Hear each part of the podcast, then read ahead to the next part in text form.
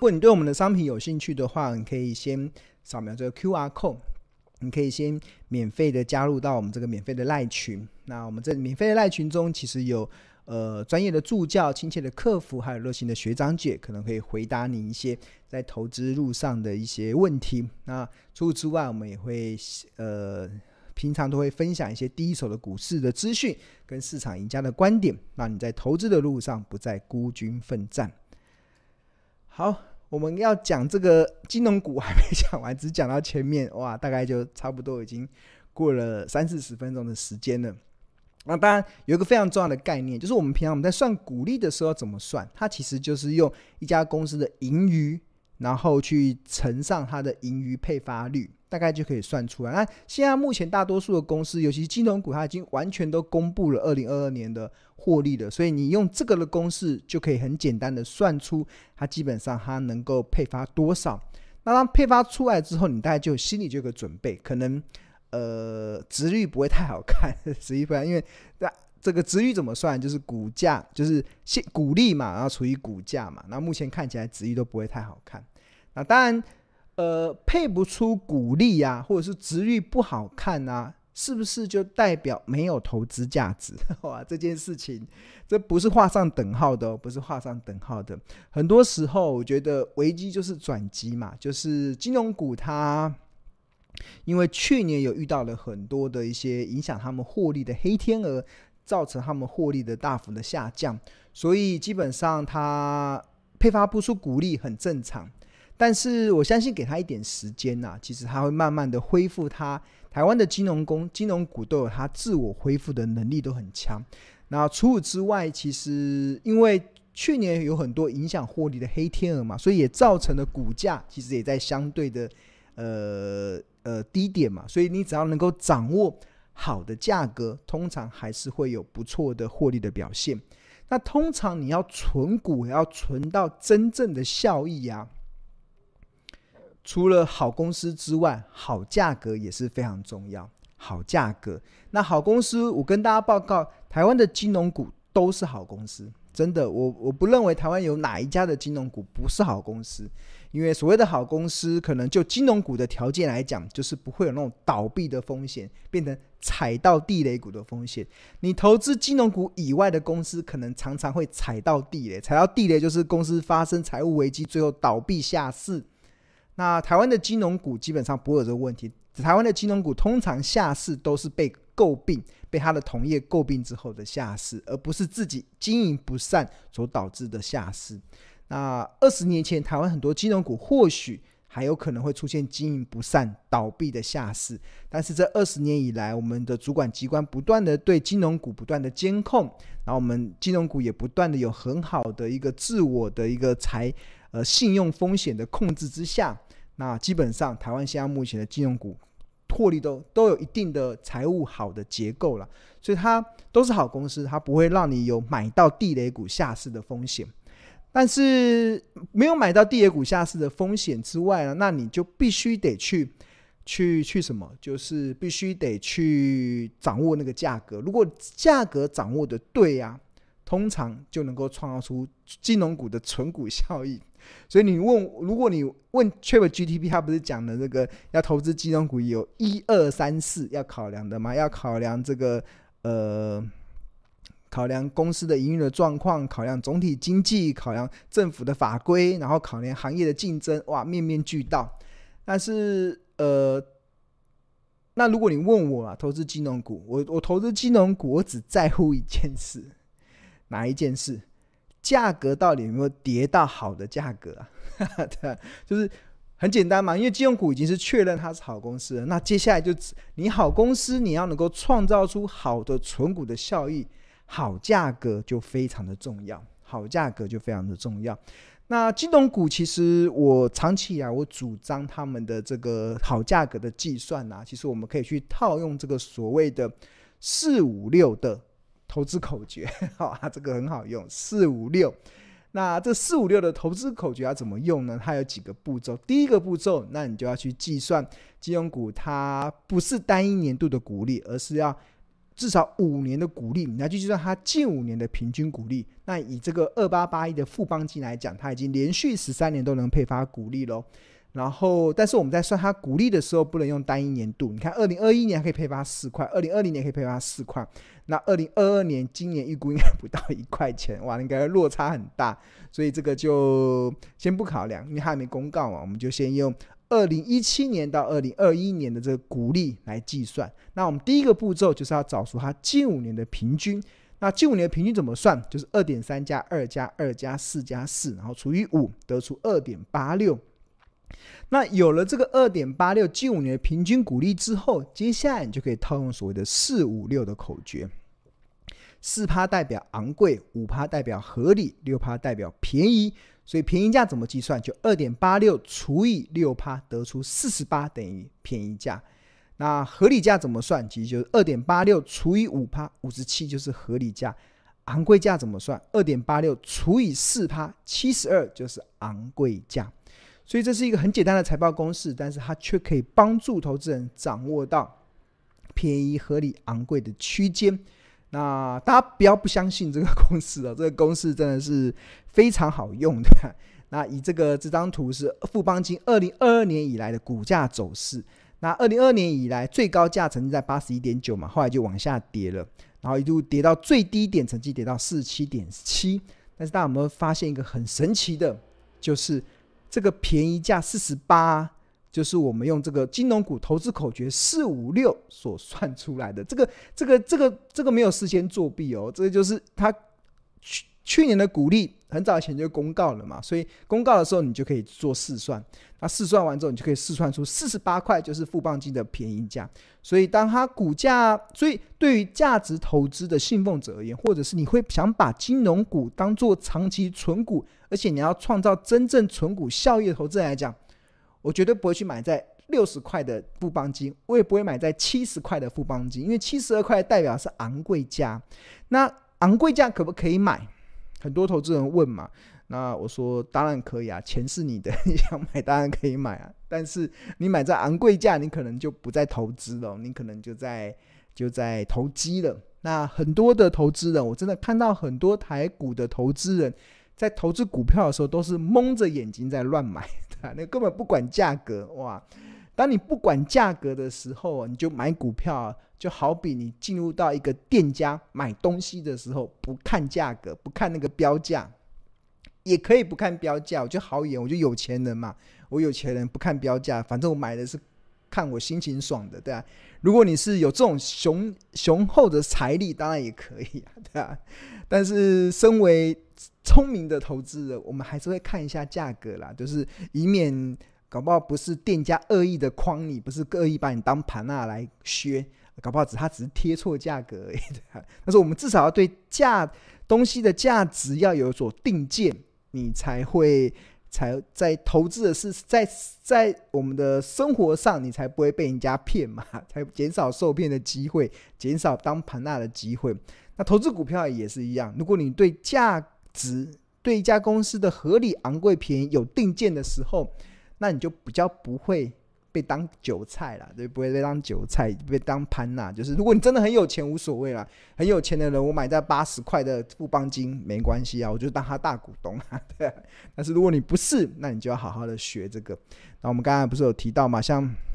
富邦金，你看用这个四五六的口诀，四十八块是便宜，七十二块是昂贵。那二零二零年、二零二二年以来，富邦金的股价走势，你看掉到便宜价，这就是机会，就是留给准备好的人身上。那当机会出现的时候，你要准备好。第一个就是准备好钱，准备好标的，准备好价格，对啊。那先前这么贵，那你就嗯就。就可以获利了结嘛，对。那富富邦金不是单独的案例哦，我们看这个国泰金二八八二的国泰金，它也连续十三年能够配发股利。那它，所以我们用金融股的投资口诀四五六来套用的话，第一个步骤就是算它近五年的平均。那富邦金二零一七年到二零二一年近五年的平均的股利是二点四。那有了二点四之后，那你就可以套用四五六的口诀，四趴代表昂贵，五趴代表合理，六趴代表便宜。那二点四除以六趴，四十块就是便宜价。二点四除以五趴，四十八就是合理价。二点四除以四趴，哎，二点四除以五趴，四十八是合理价。二点四除以四趴，六十块是昂贵价。所以你有了对合理价、便宜价跟昂贵价的定见之后，那你再看股价走势。那你就更有定见了，就是先前这二国泰金二零二二年以来的股价走势嘛，它先前在上半年的时候还有在六十块以上，在六十块以上就就就是昂贵价了嘛，昂贵价，除非你很有钱啊，你甘愿当潘娜，不然不太会去买。但是当它下来的时候，那我们看到它这一波的最低点是三十六点二五，跟我们用这个四五六的口诀，四十块，基本上如果你买在这个地方。那它就会是长期一个非常好的一个买点呐，买点，对啊，对，对我来讲啊，如果你要创造存股的真正的效益，不止哪一档标的很重要，价格也非常的重要，价格也非常的重要，这是一个非常屡试不爽的一个一个投资的状况了。OK，好，那看完了两档以寿险为主体之后，我们再来看这个。呃，很多国人很喜欢存的这个兆丰金，二八八六的兆丰金，那这个一样套用这个金融股的投资口诀四五六。那我们看兆丰金二零一七年到二零二一年的股利，大概平均来讲就是一点六二六。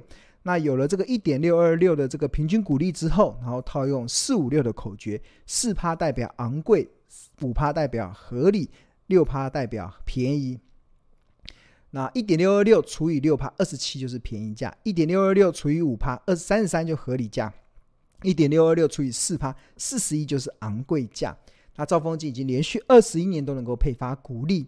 那二零二二年以来，兆丰金的股价其实有一段时间都在昂贵价之上哦。它先前在去年的时候还曾经来到四十五点四。那我们刚刚用四五六的口诀，四十一块以上都是昂贵价。所以你买在四十一块以上的兆丰金，那你。除了该打屁股之外，对啊，你要常常看建宏老师的 YT 影片之外，那你真的就要好好的检讨一下，到底为什么买在昂贵价？啊，当然，我们刚刚在试算那个兆丰金，其实到今年到去年以来，它没有来到便宜价，那可能就是整个对金融对以银行为主体的金融公司，它还有一定的获利的支撑力道，所以它一直没有机会来到便宜价。但是它目前股价回到合合理价嘛？那合理价可不可以买？就我会更喜欢跌到便宜价的金融股。反正大家都是好，大家都是好好好金融股嘛。那跌到便宜的，那我会更喜欢这样子。那为什么它不会跌呢？是因为去去年那除了兆丰金之外，我们大我大概再介绍，我们还有另外一档是第一金嘛，第一金一样。近五年的平均股利是一点一三，所以有了近五年一点一三之后，然后套用四五六的口诀，四趴代表昂贵，五趴代表合理，六趴代表便宜。那一点一三除以六，十九块代表便宜；一点一三除以五，除以五趴，二十三代表合理；一点一三除以四趴，二十八代表昂贵。那第一金也连续十八年都能够配发股利。那我们看二第一金二零二一年、二零二二年以来的股价走势。它曾经有来到二十八块以上的昂贵价，但是离那个便宜价其实都还有一段的距离。它最低应该我看一下，第一金的最低的价格二八，第一金这个最低的价格只有到二十三点一，它最低的价格只有来到合理价这个区间，合理价这个区间，那。按照我们刚才这对比嘛，合理价，所以它它曾经有到这个三十块昂贵价之上，所以它今像我们看第一金跟兆丰金，他们今年从二零二二年以来的股价走势有触碰到昂贵价，然后有回到合理价，但是真正跌到便宜价的都没有出现。那最主要的关键是什么？最主要的关键其实就是呃去年影响。金融股获利黑天鹅，主要是影响在这个所谓以寿险为主体的这个金控公司，他们二零二二年影响金融股的获利黑天鹅，包含了美国联总会的暴力升息，造成了股债双跌，造成了防疫保单，所以以这个寿险为主体的金融公司、金融股，它首当其冲。所以我们看到，不管是国泰金、富邦金，都跌到了便宜价，就是我们用四五六口诀所带的便宜价。但是二零二二二年以银行为主体的比较没有这个影响他们获利的黑天鹅，所以比较没有机会来到便宜价。但是二零二三年呢，那就很难说了，那就很难说了。那因为我我个人认为，其实二零二三年影响金融股的获利黑天鹅会放在经济衰退。那刚才我们不是有问 ChatGPT 嘛？影响金金金融股的获利，总体经济也是非常重要的。那今年看起来有些经济衰退的风险，那经济衰退就会影响放款的比例放放放款变放缓，那甚至还会出现呆账的风险。那银行就会首当其冲，因为银行怎么赚钱，就是把呃我们存款户放在银行的钱，把它放款出去借给别人，然后银行付。存款户一趴的定存利息，然后跟跟他借钱的人付呃收三趴的利息，那三趴减一趴，那个两趴就是银行赚的嘛。那对银行来讲，如果放款放缓了，就是大家不太不太想跟银行借钱，然后那甚至借出去的钱还会还有呆账的风险。那它的这个获利就会被压缩，所以我觉得二零二三年的金融股啦，可能银行为主体的应该会比较首当其冲。所以我们所以我按照刚刚所说的，虽然看起来，呃，以银行为主体的金控公司在去年都没有机会跌到平价，那今年就很难说了。那我觉得大家就是耐心的去等待。那我们对投资有定见的，那你对于呃就可以有耐心的去等待这个。这个的一个策略，好，那刚才有特别提到这个金融股的投资口诀嘛，那我就真的不得不跟大家来推荐了，就是我们的 APP 真的是一款不断在进化的 AI 的 APP，对吧？那我们这个在自选股里面，我们也有加入到，大家有没有看到自这个龙应该不是自选啊，龙选里面我们也有加入了所谓的金融股。金融股的这个投资价值，大家有没有看到金融股的投资价值？那这个金融股的投资价值，其实就是应用刚才庆荣老师所教给大家那个金融股的投资口诀四五六，可以帮大家快速的筛选出哪一些的金融股符合了便宜价的区间。那我们点进去给大家看一下，哇，富邦金、国泰金、开发金、元大金，哇，这都点触及到了。那所以你要投资金融股，对我现阶段来。而言，其实我会更倾向于上述的这些标的，那就提供给大家参考了。好，那刚刚刚刚刚刚才有跟大家报告了，就是你现在买标股金 APP，如果你是用，我们有分为两个方案嘛，一个是月费方案，一个月是一二八零，啊，另外一个是年费方案，那相当于买十个月送两个月，那不止在价格上比较优惠之外。那满年费方案的，我们还可以加，我们还有加这二十五堂的财报魔法班。那我们财报魔法班预计在三月十三号会开开始开课。那我们有分为二十五堂课，有包含基本篇跟魔法篇。那教你怎么去看。呃，股东权益报酬率，教你怎么看存货周转率，教你怎么去看这个资本支出，教你怎么去做地雷的检测仪，教你怎么去算每股清算价值，教你怎么去掌握这个危机入市的这样子的一个转折点。那这是我们的助教会带给大家一天一堂课。那我们这二零二二年第四季会采用最新的财报教学。那我们这次是采用直播的教学，所以推荐给大家。这个课程除了有讲义、重点字卡、影音的课程之外，我们有赖的群组，那同学可以重复观看，学好学满不加价。